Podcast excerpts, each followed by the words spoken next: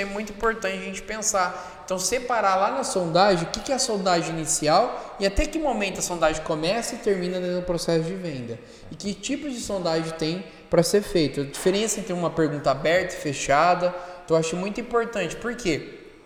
A sondagem de uma pergunta fechada é você realmente você perguntar para a pessoa e direcionar a pessoa de uma forma que você acaba não, não, não descobrindo realmente é, o que ele precisa, o que ele necessita. Eu acho que é muito importante a gente mostrar as diferenças dos processos de sondagem, como fazer cada processo de sondagem para a gente conseguir gerar mais resultado.